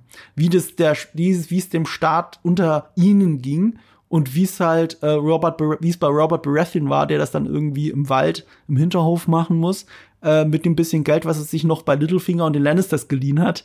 Äh, äh, das ist ein ganz heruntergewirtschaftetes äh, King's Landing und hier ist es halt nicht so. In der Vergangenheit. Ja, und, und äh, gut, dass du Littlefinger erwähnst. Otto Hightower hat mich da ein bisschen an ihn erinnert, tatsächlich. Ich habe heute so ein geiles Meme gesehen. Äh, wenn das Littlefinger war, ist Otto Mittelfinger. Ja, yeah. Das so, das, das, das Einzige bei Littlefinger. Littlefinger wusstest du eigentlich schon von Sekunde eins, dem kannst du nicht trauen. Also so wurde der auch sehr bewusst. Also es war nicht irgendwie, dass es schlecht geschrieben war, sondern es sollte so sein, dass wir Littlefinger als eine sehr zwiespaltige Figur kennenlernen. Wenn wir diesen Otto Hightower kennenlernen und der auch noch über Damon spricht und uns den als den furchtbarsten aller Zeiten äh, charakterisiert, denken wir, okay, vielleicht ist es die rechte Hand des Königs, die sich wirklich, die Hand des Königs, die sich wirklich um den König juckt. Aber es dauert so eine halbe Stunde später, bis wir sehen, okay, du bist halt auch ein intriganter Ja. Widerling, der auch seine Tochter benutzt, um seine eigenen Ziele zu äh, erreichen. Du erinnerst mich sehr an Littlefinger. So. er, er, er, er, genau wie Littlefinger übrigens, kündigt er es auch sogar Ja. an. Also Littlefinger kündigt ja an, mir darfst du nicht Ja. trauen. Und er kündigt an, jeder Mann, jeder Mann hat Ambitionen. Der Mann, der keine Ambition hat, der muss erst noch geboren werden. Genau. Das heißt, er selbst auch, das schließt ihn genauso mit ein und er hat diese Ambitionen. Ähm, hast du ihn aber erkannt, den Schauspieler? Ich finde auch kaum wiederzuerkennen. Na klar, das ist Dr. Kurt Connors. Und das ist äh, Richtig, was, was, stimmt. Das heißt, eine Echse äh, dient dem Haus Targaryen, das passt. Stimmt. So habe ich so gar nicht betrachtet. Otto, äh, Otto Hightower wird gespielt von. Man darf übrigens nicht Lord Otto Hightower sagen, habe ich nochmal gelernt. Also der Lord Hightower ist der, der auf Old Town, also sein älterer Bruder. Er ist der Lord von äh, Hightower von Old Town und er ist Sir Otto Mhm. Hightower, zumindest laut äh, den Wikis. Und ich hatte mir es erst anders aufgeschrieben. Also er, äh, das ist Rice Ivans, Rice Ivans oder Rice, Evans? wie, wie spricht man es Ist aus? ja nicht, warte. R R R äh, Ifans, Riss- glaube ich. Riss Ifans. Ähm, das ist, der, der wurde berühmt hier als Mitbewohner in ähm, Notting Hill. Notting Hill von Hugh, äh, von Hugh Grant. Ja. doch von Hugh Grant. Und ähm, ey, zuletzt habe ich ihn gesehen und da sah er aber sehr ähnlich aus wie hier, also nur noch ein bisschen verkommener. Ähm, als Rasputin in Kingsman, in dem Prequel von äh, The Ah, King. den ha- habe ich nicht Kingsman. gesehen. Da, da spielt er, also er ist das Highlight dieses, dieses ganzen Films. Also ich kann den Film nicht wirklich empfehlen, bis auf die eine Szene mit Okay. Rasputin. So, das ist, dafür habe ich den Film geguckt. Ausgerechnet für ihn. So, und, und das ist, ähm, das ist ganz witzig. Kann ich tatsächlich nur empfehlen. Es wird der Tag kommen, an dem ich in eines meiner Videos den Rasputin-Trailer von Kingsman reinschneide. Es gibt einen eigenen Trailer nur zu dieser Figur und der ist sau witzig. Und da läuft natürlich von Bunny, von Bonnie M. Ah. das Rasputin-Lied. das ist so gut. Leider nicht im Film selbst, wenn ich es richtig Ja. weiß. Also es ist, äh, es, dieser Trailer alleine lohnt sich. Ähm, ja, Rice Ja. Evans. Äh, Rice Evans. Na, und was dort halt auffällt, ist, dass Damon Targaryen nicht mal anwesend ist im Meeting. Was schon spannend ist, dass die alle Mhm. Kugeln auf den Tisch legen für anwesend, anwesend, anwesend. Das ist was Neues. So. Ja, als würde man es nicht sehen. Ich finde die Idee ganz witzig, aber wofür, ja, I see. Na gut, vielleicht später fürs Protokoll. Ich weiß nur, dass ich früher bei Sachen auch mal Strichliste führen musste. Also anwesend abhaken und vielleicht äh, machen sie es damals noch mit Kügelchen, keine Ahnung. Aber Damon Targaryen ist Lord Commander of the City Watch. Und als ich das gehört habe, direkt, I'm Lord Commander of the Night Watch. Ich, ich, ich, ich, ich habe die, ich habe, Ach so, ich deine direkt Jon Snow gehört in meinem Kopf. Ich weiß, es ist was anderes, aber sobald ich die Wörter Lord Commander höre, höre ich auch I've Honor, McQueen. Das ist alles, was, ist alles, was ich höre. Es- Ich glaube, es wird noch sehr häufig in diesem Podcast passieren, dass ich Jon Snow nachmachen muss. Ich glaube, Ja, ist auch, ist auch völlig okay. Damon Targaryen ist der Lieblings-Targaryen von äh, George R. R. und, Martin. und Matt Smith ist Faust aufs Auge Casting. Meine Güte, der hat so ein Targaryen-Gesicht schon. ja, man möchte ein bisschen reinschlagen und gleichzeitig sieht er äh, sehr sleek aus. Er hat auch etwas Drachenmäßiges in seinem Gesicht, finde ich tatsächlich. Aber, aber ich finde jetzt mal, um Matt Smith zu kontern, äh, ich finde gerade bei ihm, weil du kennst ihn Mhm. halt. Weißt du, die meisten Darsteller bei Game of Thrones, weißt, die waren eher Ja, ja. unbekannt in Anführungsstrichen, bis auf Sean Bean. So, du hast einen Anker gebraucht, einen Superstar. Und den bringt man um. Genau, genau, aber so als Mentor, den du kurz einführst. Und das, das bei Fantasy ist hat sich das etabliert, nimm nicht zu bekannte Darsteller. Mhm. Und wenn, dann veränder sie, so dass sie nicht wieder zu erkennen sind. Und weißt du, ihm den, den, den, die, die, den gelben Pfiffi auf den Kopf setzen, das ist mir nicht genug.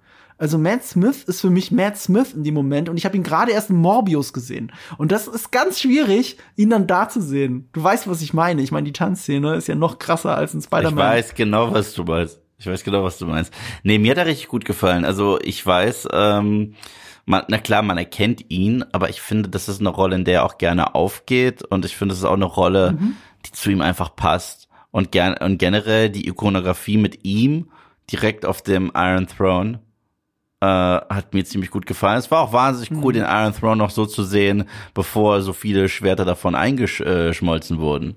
Ich meine, das sind ja wesentlich mehr Schwerter, als wir gewohnt sind. Und generell die ganze Szene da in diesem Thronraum mit äh, zwischen ihm und Rhaenyra hat mir richtig, richtig gut gefallen. Es war eine der, der besseren Dialogsequenzen. Ja, das ist vor allem eine richtige Game of Thrones Szene, hat man das Gefühl. Voll, voll, weil äh, es verrät dir was über die Charaktere, es verrät dir etwas ein bisschen über deren Beziehung, es zeigt, dass es da ein bisschen Stunk gibt, aber gleichzeitig auch so ein bisschen Liebe füreinander und Respekt in gewisser Hinsicht, weil die necken Ja. sich und du weißt nicht, wie viel davon, so- Und sprechen ihre eigenen Sprache, hochvalyrisch. wie viel sollten wir davon richtig ernst nehmen, wie viel nicht. Da ist ja auch sowas wie Zuneigung, weil Mhm. Das sind halt diese spannenden Game of Thrones ähnlichen Figuren. Damon Targaryen kann ein Monster sein. Wir se sehen ja, was er macht als äh, Mhm. Lord Commander of the City Watch. Äh, Er macht es halt er tut's Verbrechern an, aber es ist ja sadistisch hoch 45 so. Er tut's mutmaßlich Verbrechern an. Ja. Weil wenn es kein Gericht gibt und Ja, er genau. Richter und Henker spielt, dann wird's auch Unschuldige treffen. Genau, genau. Also er und, und er genießt es ja auch, das was er tut. Das kann man ja auch nicht anders sagen. Ja, er, sadistisch. Er, super sadistisch. Er, er, ist, er, ist, er ist eine Person, bei ihr ist man hin und her gerissen. Und ich glaube, das ist das, was George R. R. Martin so daran reizt an der Figur. Sie wird auch der Rogue Prince genannt, der, der Prinzrebell oder der Schurkenprinz, könnte man auch sagen. Ähm, und das passt so ein bisschen dazu, ihn so zu beschreiben. Ich fand im Vorfeld auch interessant, dass Matt Smith sich sogar über die Rolle beschwert hat. Er hat äh, in Interviews drop, gedroppt, dass es seiner Meinung nach viel zu viel Sexposition gibt in dieser, in dieser Serie. Also, also das, wofür Game of Thrones auch gerne in der Kritik ist, dass viel zu viele Szenen ähm, mit Sex anfangen als Einführung. Deswegen statt Exposition Sexposition im Englischen, Sexposition. Und das ist bei Game of Thrones halt so ein altes Stilmittel, ähm, das nicht immer treffend ist, sagen wir es mal so. Bist du halt ein bisschen abgelenkt, während die dir den Plot erzählen. Ich finde, es gibt auch Szenen, wo das super gut passt. Also zum Beispiel, als Littlefinger Regieanweisungen gibt an diese zwei Prostituierten, Yeah. wobei die eine gecastet wird Ja. gerade. Und diese Szene zeigt auch, da, sie ist ja eigentlich, obwohl sie so sexualisiert aufgeladen ist, komplett entsexualisiert. Mhm. Durch die Anwesenheit von Littlefinger und was er sagt und wie er sich den Frauen gegenüber benimmt und wie berechnend das alles Ja. ist. Und dadurch ist es eine Szene, die gewinnt, finde ich. Und hier ist es so, äh, kein Wunder, dass sich Matt Smith beschwert, weil er ist bisher der Einzige mit Sex Position sehen. Die anderen ja gar nicht, das ist nur er. Ich habe zweimal in, in dieser einen Folge schon, nicht nur, dass sie es einmal machen, sie machen es gleich zweimal und wir haben ja noch nicht alle Folgen gesehen, wer weiß, wie oft das noch passiert. Und dafür ist es, hier ist es nur dafür da, um zu zeigen, dass er Selbstzweifel hat. Ja. Es ist notwendig, dass man das zeigt. Ich weiß aber nicht, ob es jetzt unbedingt dafür Doggy Style gebraucht hätte und er führt das nicht zu Ende. So, ich weiß nicht, ob das jetzt das große Storytelling ist, das man gebraucht hat, um zu erklären, dass er Selbstzweifel hat. Ja. So, also okay, ähm, Benefit of the Doubt, wer weiß, wie das noch weiter ausgebaut wird, aber Matt Smith ist nicht zufrieden damit. Und wie gesagt, ich ich, ich wenn, wenn, wenn er nicht nur, wenn er nur Doctor Who gemacht hätte, würde es glaube ich für mich gehen, aber er ist ein relativ in letzter Zeit sehr omnipräsent. Er hat ja auch in Crown hat er Prince Philip gespielt. Ähm, ich weiß nicht, ob er also ich werde noch nicht ganz warm mit ihm, aber ich werde werd warm werden, werden müssen mit ihm. Also will ich mich gar nicht so sehr über die einzelnen Rollen beschweren. Aber du hast recht, das Bild, wie er da auf dem Thron sitzt, ist cool. Wahnsinn. Wahnsinn. Ja. Und du hast auch richtig festgestellt, es sind mehr Schwerter. Dahinter steckt ein Kompromiss, weil in den Büchern ist dieser Thron wirklich auf einem großen Berg mit Ja. Treppen, mit, mit Stufen. Also es ist wirklich ein Riesending. Es gibt so ein berühmtes Artwork, das mal jeder an so einer Stelle in einem Video einblendet. Das ist super cool. Und so sollte das eigentlich aussehen, auch ganz unsymmetrisch und verformt. Also wirklich so, okay, das hat halt ein Drache eingeschmolzen, danach hat keiner mehr groß was dran gemacht. So, das ist wirklich ein ekelhafter Berg von besiegten Schwertern, wenn du so willst. Und die Serie war eine weichgespülte Fassung davon. Das war wirklich ein Stuhl mit ein paar Schwertern dran. Unter anderem zwei Stück von Gandalf. Weiß gar nicht, ob du das wusstest. Man sieht, ist relativ prominent in der Mitte des Throns sind zwei Schwert, also ist das Glamdring, heißt es, glaube ich, das Schwert von äh, Gandalf oder Glamdrang, ist doch egal. Und äh, das gleich zweimal. Und das ist aber nicht als Herr der Ringe Easter Egg, weil George R. R. Martin so ein großer Fan ist, sondern weil die äh, Set-Designer einfach verzweifelt jede Form gesucht und gefunden haben, die sie irgendwo bei Warner oder sonst irgendwo vom äh, aus, aus, aus dem aus der Asservatenkammer da rauskratzen konnten. Und äh, da war halt Herr der Ringe mit dabei und deswegen ist das halt so da drin. So, was sie gemacht haben ist, um es dem wenigstens so ein bisschen dem Buch anzunähern, haben sie den gleichen Thron schon benutzt, aber drumherum so viele Schwerter gelegt, dass du wirklich dieses Gefühl langsam dafür kriegst, dass dieser, dass dieser Thron halt so ein Monstrum ist. Sapochnik hat gesagt, sie haben einen Teppich aus Schwertern dazu gemacht. Ja, das stimmt, das stimmt.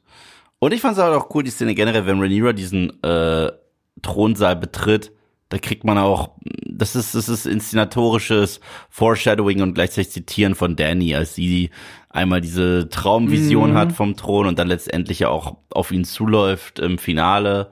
Das hat mir alles ganz gut gefallen. Das war Fanservice, der aber gut funktioniert, der einem trotzdem diese Gänsehautmomente verpasst. Kann ich nicht anders sagen. Ja, genau. Und interessant ist, er gibt ihr ja auch eine Kette aus valyrischem Stahl. Ja, natürlich. So, und das ist ja eigentlich ein Material, aus dem man Waffen macht, das unkopierbar ist. Das, wie man das herstellt, ist verloren gegangen mit Valyria, als das äh, untergegangen ist. Mhm. Und es gibt nur sehr wenig davon noch. Er selber hat ein Schwert, sie erwähnt es auch kurz. Äh, Dark Sister Mhm. heißt sein Schwert. Es war eigentlich für eine Frau gemacht, für eine der Schwestern von Aegon Targaryen. Ähm, und er benutzt dieses Schwert. Und er legt ihr diesen valyrischen Stahl um den Hals. Ja. Und Hals ist halt so eine verletzliche. Ja, ja, und das, obwohl Bild. sie gerade noch so recht abwertend äh, übereinander und miteinander sprechen und gleichzeitig so familiär. Das ist halt das Coole, weil man könnte sich vorstellen, dass hier zwischen den beiden schon ein Konflikt aufgebaut wird, der ja auch so einen kleinen ersten Mhm. Höhepunkt erreicht indirekt, dadurch wer auserkoren Mhm. wird zur Nachfolgerin. Äh, das, das, Mhm. das fand ich alles, äh, das war klassisches Game of Thrones Writing eigentlich so. Ja. Ähm, ja, womit machen wir am besten weiter jetzt? Eine Sache möchte ich noch ganz kurz dazu sagen. Ich finde dazu, ist ein, das wirkte wie ein Callback wie bei Jamie Lannister. Ja, eigentlich. total. Als Ned Stark zum ersten Mal den Thronsaal betritt. Jamie Lannister sitzt zwar nicht im Thron, aber er sitzt alleine vorm Thron und äh, ich glaube, er, er betrachtet gerade sein eigenes Schwert sogar. Und das ist halt genau die Stelle, wo er den Mad King umgebracht hat. Und da ist er ihm ein Targaryen gefallen, damit jemand anderes auf den Thron steigen kann. Und da sitzt halt in ähnlicher Pose Jamie Lannister, so wie eben jetzt Damon Targaryen The King shits and the hand wipes. War das nicht das? das was, was, was war, war doch Ja, das, genau. Ja, stimmt. Und er hatte genauso eine Ablehnung gegenüber der Hand. Ja. Stimmt. Ja. Ja, die sind eh beide wie Teufelchen und Engelchen, aber die Rollen tauschen die ganze Zeit. Wer meint es wirklich gut mit dem König? Das fehlt mir tatsächlich, mir fehlt ein wenig der clevere Wortwitz auch in den Dialogen. Mhm. Bei Game of Thrones natürlich absolut keine Comedy-Serie, Bier ernst. Aber Mhm. der Wortwitz, der organisch aus den Charakteren rauskommt, manchmal auch total schwarzer Humor, äh, der fehlt mir ein wenig, weil der war schon in Folge 1 da. Natürlich hatten wir auch solche Figuren, die halt bewusst so wortgewandt geschrieben worden sind wie Tyrion Lannister. Das derartiges haben wir halt nicht. Ja. Aber ich, ich wäre froh, wenn wir etwas derartiges noch kriegen würden, weil es gab halt auch so ein paar Game of Thrones ist eine der Serien, die man ohne Ende auch zitieren kann. Ich meine, ich habe erst vor kurzem dir in einem privaten Gespräch, als es um eine Diskussion, eine Debatte ging, ein äh, Tyrion-Meme gesch äh, geschickt, glaube ich. Man kann immer Tyrion-Memes verschicken. Ich weiß gerade nicht welches. Mit, mit der Zunge. Einem Mann die Zunge äh, rauszuschneiden bedeutet nicht, äh, Ja. äh, dass, dass, Ja, dass, dass, dass er Unrecht hat, dass man eventuell Angst davor hat, was er zu sagen hat. Also das ist jetzt sehr paraphrasiert, ist jetzt nicht das genaue Zitat, aber ja. Man, man muss auch dazu sagen, äh, da hatten es David Benioff und D.B. Weiss auch leichter, weil sie sich an den Büchern orientiert haben. Da waren die Dialoge auch schon so scharfzüngig, aber sie haben es erstens ganz gut umgeschrieben. Sie haben auch sehr viele eigene super Dialoge reingebracht und gerade so ab der fünften fing das ja schon an, auseinanderzugehen mit den Büchern und dann hat es ja trotzdem Ja. funktioniert. Ich bin ja großer Fan Ich der sechsten. Staffel und da gibt's quasi keine Buchvorlage mehr dafür. Aber das ist für mich die beste Staffel Game of Thrones und das zeigt schon, dass die tolle Dreh, äh, tolle Dialoge geschrieben haben einfach und das ist nicht so leicht und ähm, und hier bei der Vorlage Fire and Blood da muss man dazu sagen, das ist ein fiktionalisiertes Sachbuch, wenn du so willst. Es ist ein Meister, der 100 Jahre nach den Ereignissen, wenn ich es richtig weiß, 100 Jahre, ähm, über die Ereignisse berichtet, also diesen Dance of the Dragons, hat dafür aber nur zwei Quellen. Die eine ist ein anderer Meister und die andere Quelle ist ein Hofner. Und der Hofner schildert alles blutig und äh, mit viel Sex und Witz und alles ist verrückt. Und der andere Meister immer so viel distanzierter zu den Figuren. Und anhand dieser zwei Quellen wird die Geschichte nacherzählt. Das ist aber nicht dasselbe wie ein richtiger Roman wie Game of Thrones, äh, Game of Thrones und wie all die Bücher danach noch hießen. Ähm, wo dann wirklich Dialoge hast, auch innere Monologe, weil du hörst, was die Leute eigentlich denken. Das ist ein ganz anderer Schreibstil, was ganz anderes zu adaptieren. Und dass die Vorlage eigentlich Lore-Buch ist, das dir erklärt, wie die Geschichte der Targaryens ist, das merkst du halt der Serie an. Ja. Ja. Ähnlich Exposition-Dumping-mäßig ist dann auch das, was wir bei Viserys sehen, dass der eine Verletzung auf dem Rücken hat. Und hier ist auch schon so ein bisschen Foreshadowing. Ähm, Dass ihm jemand in den Rücken stechen wird. oh, stimmt, das auch. Da habe ich gar nicht nachgedacht. Er hat sich ja, also das habe ich ja, weil ich war noch halb müde. Ich dachte, der hat jetzt auch schon dieses Grayscale, aber er hat sich an, aber er hat sich an einem der Schwerter gestochen, auf denen er sitzt. Ja. Und ich Ich habe auch an Grayscale gedacht, ehrlich gesagt. habe ich auch direkt dran gedacht, aber er muss sich an einen der äh, an einer der Klingen geschnitten haben und das auch noch im Rücken. Mhm. Also ein krasseres Foreshadowing erstens für das, was mit dem Mad King passiert, aber gleichzeitig auch was mit ihm passiert, weil die Geier, die fliegen ja jetzt schon um ihn rum, obwohl er noch gesund Mhm. ist, relativ. Das zeigt auch, wofür der Thron in Wirklichkeit steht. Der Thron steht, daf steht dafür, dass Macht ihr Opfer Klar. fordert. Du kannst, also, also wenn, wenn du auf diesem Thron sitzt, dann bist du zwar der mächtigste Mann in Westeros, aber du wirst dich dran schneiden. Ja, und deine Zeit, äh, deine Uhr tickt. Also so, so, sobald du Ja. auf dem äh, Thron sitzt, äh, tickt deine Uhr und meistens endet dein Leben dann auch nicht schön. Also du wirst nicht irgendwie schön Genau. im Alter einschlafen und alles ist fein. Nein, dafür warten schon viel zu viele Aasgeier davor, die darauf warten, auf die Gelegenheit, dir ein Schwert in den Rücken, ins Gesicht oder sonst wohin zu rammen. Mhm. Und da werden jetzt auch schon erste Ambitionen geäußert. Ist, und das Foreshadowing, das trifft diese, diese Ambition und das Foreshadowing, das trifft zusammen, weil er schneidet sich ja in dieser Folge nochmal mal am Thron. Nämlich als er Daemon Targaryen verbannt.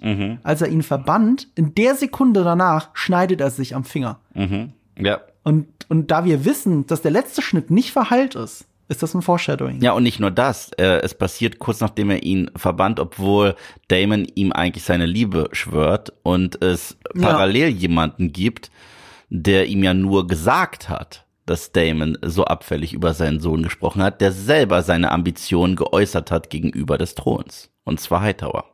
Ja, aber er streitet es ja auch nicht ab, Damon. Er streitet es nicht ab, aber es ist immer eine Frage, wie hast du es gesagt? Hat er ernsthaft gesagt, Mhm. ein Toast auf den Nachfolger für einen Tag oder wenn du es mit einem Grinsen machst, machst du einen Witz raus und dann ist es geschmacklos. Also deswegen. Und er, der Hightower hat ja ganz klar seine Absichten und seine Verachtung gegenüber Damon und alles, was er kriegt, ist gefundenes Fressen. Ja, stimmt. Warum hat er so eine Abneigung gegen ihn? Also er hat, wie du sagst, die Stadtwache jetzt ausgebildet und ist für sie zuständig. Und hier der wichtige Punkt, wir kennen die Stadtwache auch unter einem anderen Begriff, nämlich die Gold Cloaks. Ja, also, also ausgerechnet die Penner, die Ned Stark verraten haben, wie für Littlefinger natürlich.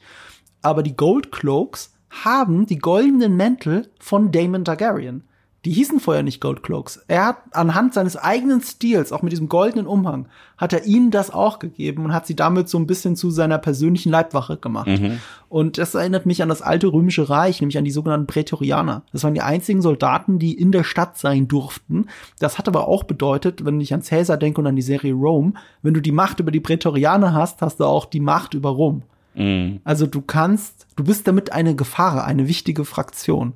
Und die hat er sich hier selbst hochgezüchtet, selbst ausgebildet zu einer schlagkräftigen Truppe. Ja, ja. Sie haben ihm quasi eine Armee gegeben. Umso krasser fand ich deswegen halt auch die Sequenz, die halt auch sehr an Jamie Lannister erinnert beim Turnier, in der letztendlich Damon nicht als Sieger hervorgeht. Das habe ich nicht kommen sehen. Ich, äh, wusste, ich wusste auch nicht, wie das Turnier ausgeht, aber die Metapher dahinter hat es mich glauben lassen, dass er verliert. Weil er wird in dem Moment, fällt er vom Pferd, als Balon, also als Emma, Emma stirbt und Balon geboren wird, aber Balon ja auch schon, ich glaube, er hatte auch schon nicht mehr, dieses Röcheln war auch schon langsam weg. Also du siehst eigentlich, wie ein Targaryen stirbt. Und in dem Moment fällt er auch.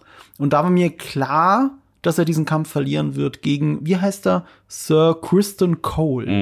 Wir müssen heute noch nicht so viel über ihn reden, aber er ist einer der prominenteren Figuren in dieser Serie und wird noch sehr viel Screentime kriegen. Ja, ich, ich, er, er war ja auch hat zumindest ein Character-Poster bekommen. Er selber hat ja einen Baratheon auch vom Pferd geholt und den Sohn von Otto Hightower. Das ist der, der so richtig schlimm gestürzt ist, wo man so kurz, kurzer Atem stockt, hat er gerade den Sohn von Otto Hightower umgebracht. äh, oder war es sein Sohn? Ja, doch, sein Sohn war es, ne? Nicht, dass es der Neffe war, aber ich glaube, es war der Sohn. Also der Bruder dann von Alicent. Und Alicent, äh, die ultimative Demütigung ist ja auch, dass Alicent dann dieses Ge Gesteck dann auf die Lanze von ihm drauf macht, quasi als Beglückwünschung und Glücksbringer an den Typen, der gerade ihr, ihren eigenen Bruder in die, in die Erde gerammt hat. Ja. Also ganz schlimm. Und der Baratheon, den er, äh, der Baratheon hat ja auch vorher geschworen, dass er es für Rhaenys macht. Und wir wissen ja, Rhaenys ist eine halbe Baratheon, also ergibt es natürlich Sinn, dass er dann für sie angetreten ist, aber auch verloren hat. Weil die Baratheons haben hier nicht so viel zu melden. Das ist generell sehr symbolisch auch in der Serie. In der letzten Szene, in der sie alle verbeugen vor Rhaenyra Targaryen, wird ausgerechnet ein Stark und ein Baratheon sagen noch mal ihren Namen und knien nieder. Was symbolisch dafür ist, dass hier, sie haben hier keine Rolle in ja dieser Serie. Total. Fand ich auch stark, fand ich auch stark. Und es hat mir auch trotzdem wieder diese Queen und King in the North Vibes gegeben, ein wenig. Mhm. Weil es ja auch so sehr unerwartet kam, dass sie letztendlich, äh, also für, für die Bewohner Westeros, mhm. dass sie äh, die Nachfolgerin wird. Ich finde auch, dass Damon Targaryen sich noch am ehesten wie ein klassischer Game of Thrones Charakter anfühlt. Absolut. Also wenn ich an die Dialoge denke, ähm, als es um seine Frau in dem, im Ja. Tal ging, Ja, im ja. grünen Tal, also aus dem Vale, dass er sie Bronze Bitch nennt und auch sagt, dass Schafe hübscher sind. Also die Schafe dort im Vale sind hübscher, deswegen schlafen die alle mit den Schafen. Das war schon so ein Game of Total. Thrones Moment. Also ja, das hat das hat echt funktioniert. Äh, ähm, Otto Hightower vergleichen ja auch in irgendeinem Dialog mit dem äh, Mager dem Ersten, also er sei ein Second Mager, so wie er sich benimmt. Das ist der Sohn von Aegon Targaryen, also von Aegon the Conqueror Tar- Targaryen. Und der war ein Ja. Tyrann.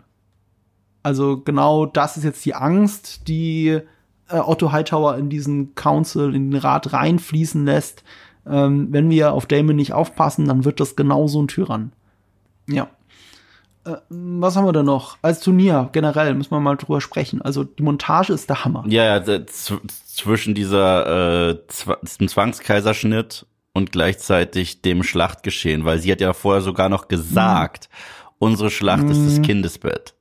Und äh, das, das, das fand ich ziemlich stark, aber ich fand auch die Szene so unangenehm.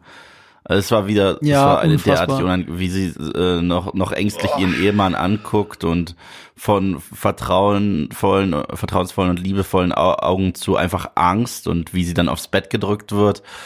Uff, uff, das war nicht leicht. Und das ist alles so grausam. Und es wird trotzdem von Rhaenys Targaryen hier noch kommentiert mit Nice green as summer grass. Das sagt sie, während die Typen sich gerade die Köpfe einschlagen. Sie meint damit, diese Ritter haben seit, es gab 60 Jahre Frieden unter Jaehaerys dem Ersten. Diese Ritter haben quasi seit 70 Jahren, wenn du so willst, keinen Krieg gesehen. Es war Frieden in Westeros. Und es ist brodelt halt. Es brodelt. Und alles, was wir sehen, ist schlimm, aber nicht so schlimm wie das, was noch passieren wird. Ja.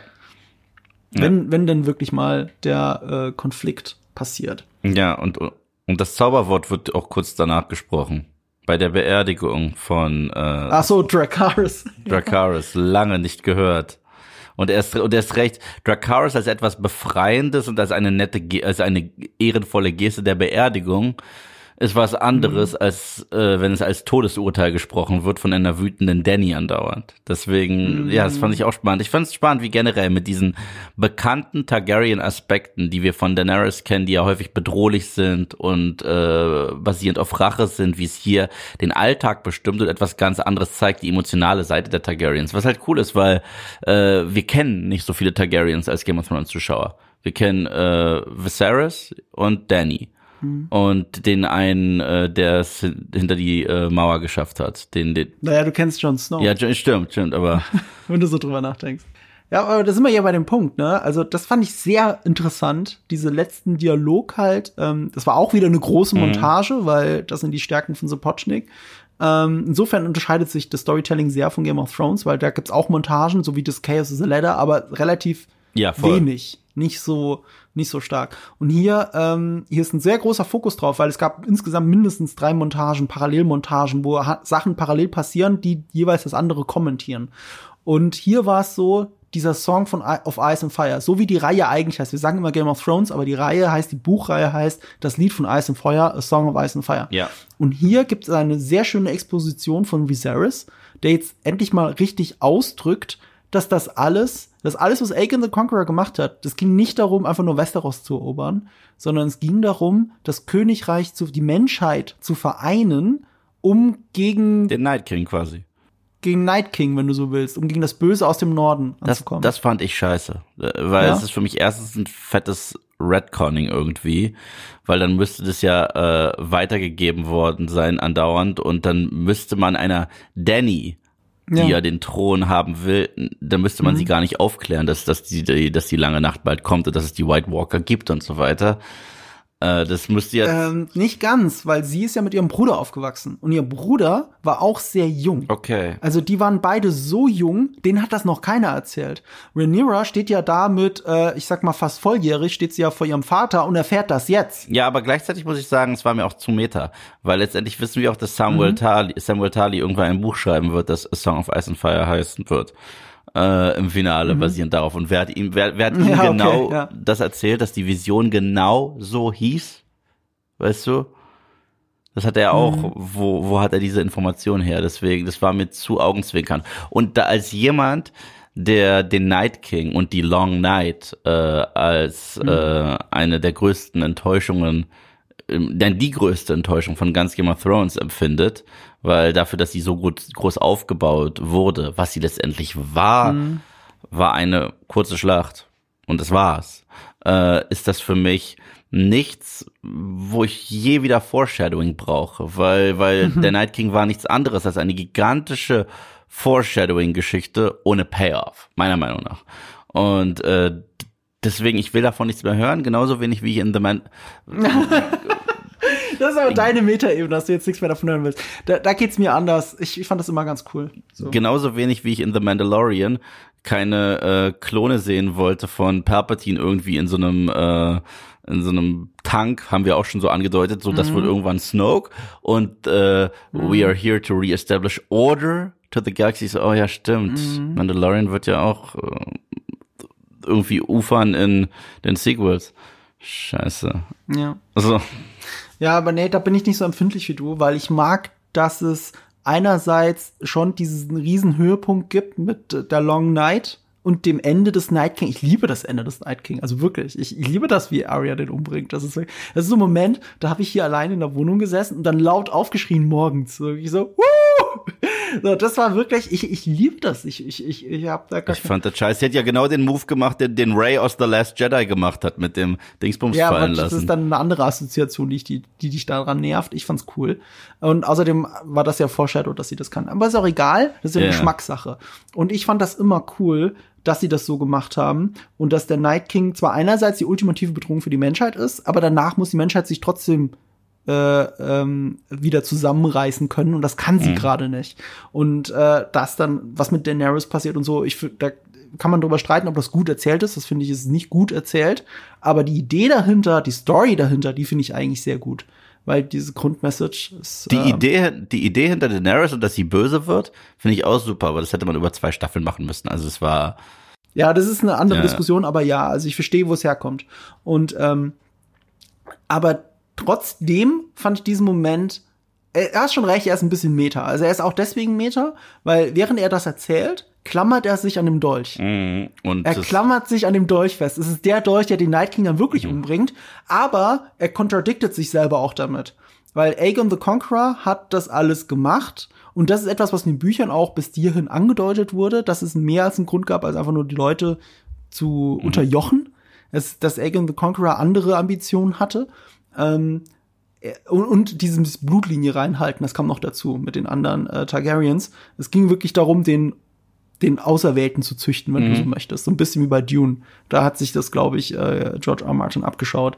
Ähm, es ist eben nicht einer der Targaryens, nicht mal verwandt mit den Tar also nicht wirklich verwandt mit den Targaryens, nicht blutsverwandt mit den Targaryens, der den Night King umbringt. Das ist Ja. nämlich Arya mit diesem Dolch, den er aber in der Hand hält. Aber eben durch die vereinte Menschheit hat das funktioniert.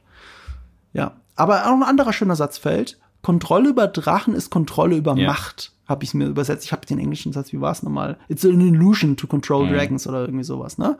Kontrolle über Drachen bedeutet, du hast Kontrolle über Macht. Und was er sagt ist, die Kontrolle über Macht zu haben, ist eigentlich eine Illusion. Und das ist eine sehr wichtige Erkenntnis, weil er versucht das ja gerade in der Szene. Er versucht gerade Kontrolle darüber zu haben, wer als nächstes die Macht hat, nämlich Rhaenyra Targaryen. Und das Foreshadowing der ganzen Folge ist ja, die Targaryens werden sich gegenseitig zerfleischen ja, deswegen. ja, deswegen ist ja das Haus auch so bildlich zumindest entzweit wie möglich am Ende, während Rhaenyra quasi prä gekrönt wird, weil sie wird ja noch nicht gekrönt, Mhm. sehen wir einen äh, Daemon Targaryen, der auf seinen Drachen hüpft und äh, nicht Mhm. nur verbannt wurde, sondern auch nicht teilhaben will an dieser Zeremonie und wegfliegt. Ja. Ja, mit seinem eigenen Drachen. Ja. Den sehen wir da noch ganz kurz. Das ist, äh, oh Gott, wie hieß der nochmal? Der rote, ne? Crixus oder so ähnlich. Ich glaube, oder ver- verwechsel ich das jetzt wegen deinem Mortal Kombat Scheiß. Ich weiß nicht mal, wie der hieß, der Drache. Das werde ich nur für die nächste Folge rausfinden. Ähm, aber das ist ein roter und wenn man genau hinschaut, der hat einen sehr langen Hals. Mhm. Der hat einen sehr langen Hals, fast schon schlangenartig. Dieser rote Drache ähm, gilt quasi als deformed. So ein bisschen. Also er ist nicht so gewachsen, er ist nicht so gebaut wie die anderen Drachen alle. Und das passt, das ist dann wieder ein gutes Spiegelbild für Damon Targaryen selbst. Mhm. Er passt eben nicht so rein in die Targaryen-Linie. In seinen Ausreißern die ganze Zeit. Obwohl ich da immer noch äh, das sehr spannend finde, wir sehen ja jetzt den Alltag der Targaryens, wir sehen jetzt unterschiedliche und wesentlich mehr Targaryens. Mhm. Und da habe ich immer diesen Spruch von Varys noch im Kopf. Wenn ein Targaryen geboren wird, wird eine Münze geworfen, wer wird wahnsinnig und wer wird nicht wahnsinnig. Deswegen, da bin ich noch sehr gespannt, weil wir sehen jetzt Targaryens komplett Mhm. in ihrem Alltag. Ich meine, Danny hatte nie einen normalen Alltag, auch in, in äh, Game of Thrones. Ich meine, ihr ganzes Leben war einfach eine Mhm. Katastrophe, eine Tragödie. Und dann musste sie halt irgendwann snappen. So, aber ja. Ja. Was ich vorhin übrigens nicht erwähnt habe, ich habe ja gesagt, ich kenne den Stammbaum jetzt gefühlt halb auswendig. Aemma, äh, also die Frau von Viserys, die gestorben ist, äh, ist übrigens keine Targaryen im Namen, sondern eine Arryn. Mm. Also aus dem Vale tatsächlich. Okay, dann passt das ja auch schon wieder, dass das äh, ein, ein, Aaron stirbt. Aber vom Blut her halb Targaryen Ja. natürlich. Also hm. deswegen die blonden Haare. Mhm. Aber auch, ja, Game of Thrones fing ja auch damit an, ne? John Aaron ist tot. Ja, mit dem Tod von Jan Aaron, das war der der der Los, der Auslöser für alles. So, wir brauchen eine neue Hand des Königs, Ned Stark geht dahin, oh Verschwörung und der Rest ist Geschichte. Im ursprünglichen Piloten lebt er sogar noch am Ja? Anfang. Also du siehst, dass er stirbt. Du siehst nicht, es fängt nicht mit der Beerdigung von ihm an, sondern du siehst, dass er stirbt. Also Das war schon mal ein bisschen anders. Okay, gut. Ich habe jetzt gar nicht mehr so viel. Ich kann nur sagen, der Kreis schließt sich, um in meine Lieblingssätze zu bringen, weil womit hat die Folge angefangen und wie endet sie? Mit äh, dem Bestimmen, wer als nächstes König wird, mit dem einen entscheidenden Unterschied. Diesmal ist es eine Frau. Und äh, ja, ich, ich also das Spannende ist, der offensichtlichste Konflikt ist ja jetzt erstmal Rhaenyra und Damon, aber ich finde es auch so spannend, dass uns das auch ablenken kann von den kleinen weiteren Problemchen wie Hightower und ähm, was das alles zu bedeuten hat. Denn der hat ja seine, äh, hat ja seine äh, Tochter quasi schon prostituiert, um auch so ein bisschen an Viserys ranzukommen. Und die ist ja gleichzeitig auch noch die beste Freundin von Rhaenyra. Das heißt, hier werden ganz Richtig. andere Hintertüren aufgemacht zu ganz anderen Problematiken. Und das finde ich spannend. Und sie kommt auch nicht mit dieser Rolle zurecht, weil sie, wenn wird es wird ganz plakativ gezeigt durch die Nägel, an denen sie knabbert und an denen sie die ganze Zeit Ja. rumspielt, dass ihre Hände wirklich drunter leiden, weil sie mit diesem Druck, mit diesem aufgezwungenen Zuneigung gegenüber Viserys auch nicht Ja. klarkommt. Das ist wirklich etwas, was an ihr nagt. Und sie ist gleichzeitig die beste Freundin von Rhaenyra. Und noch hat sie sich nicht an, an äh, noch hat sie sich nicht anvertraut. Das ist ja auch Vertrauen, das gebrochen wird, Ja. wenn du so willst. Stell dir vor, ich würde mich an deine Mutter ranmachen und würde dir davon nichts erzählen. So, what the fucking fuck? Also wenn, wenn, du wenn du dann irgendwann in der Küche bist und sagst, hier, so, so hast du Taschengeld und da hast du deine Stulle. Guten Morgen. Oh. Hey Yves, äh, da gibt's was, was ich dir sagen wollte. Mama, ich, ho Mama, ich du hoffe, da, du hörst. you Ja, genau, genau. Mama, ich hoffe, du hörst zu. Ich habe dir ein Date klar gemacht. Ich hoffe nicht. hab dir ein hoffe Date klar gemacht. Frau Ivic, es, es, es tut mir leid. Ähm, Sein Name, sein ein Name ist Marco, Beispiel. man kennt ihn, er ist berühmt bei YouTube und so. Vielleicht verkuppel ich dich mit meiner Mutter. da würde ich sehr lachen. Oh, ja. oh, ich würde die, Fa ich würd die, ich würd die Vaternummer so raushängen lassen, das glaubst du gar nicht.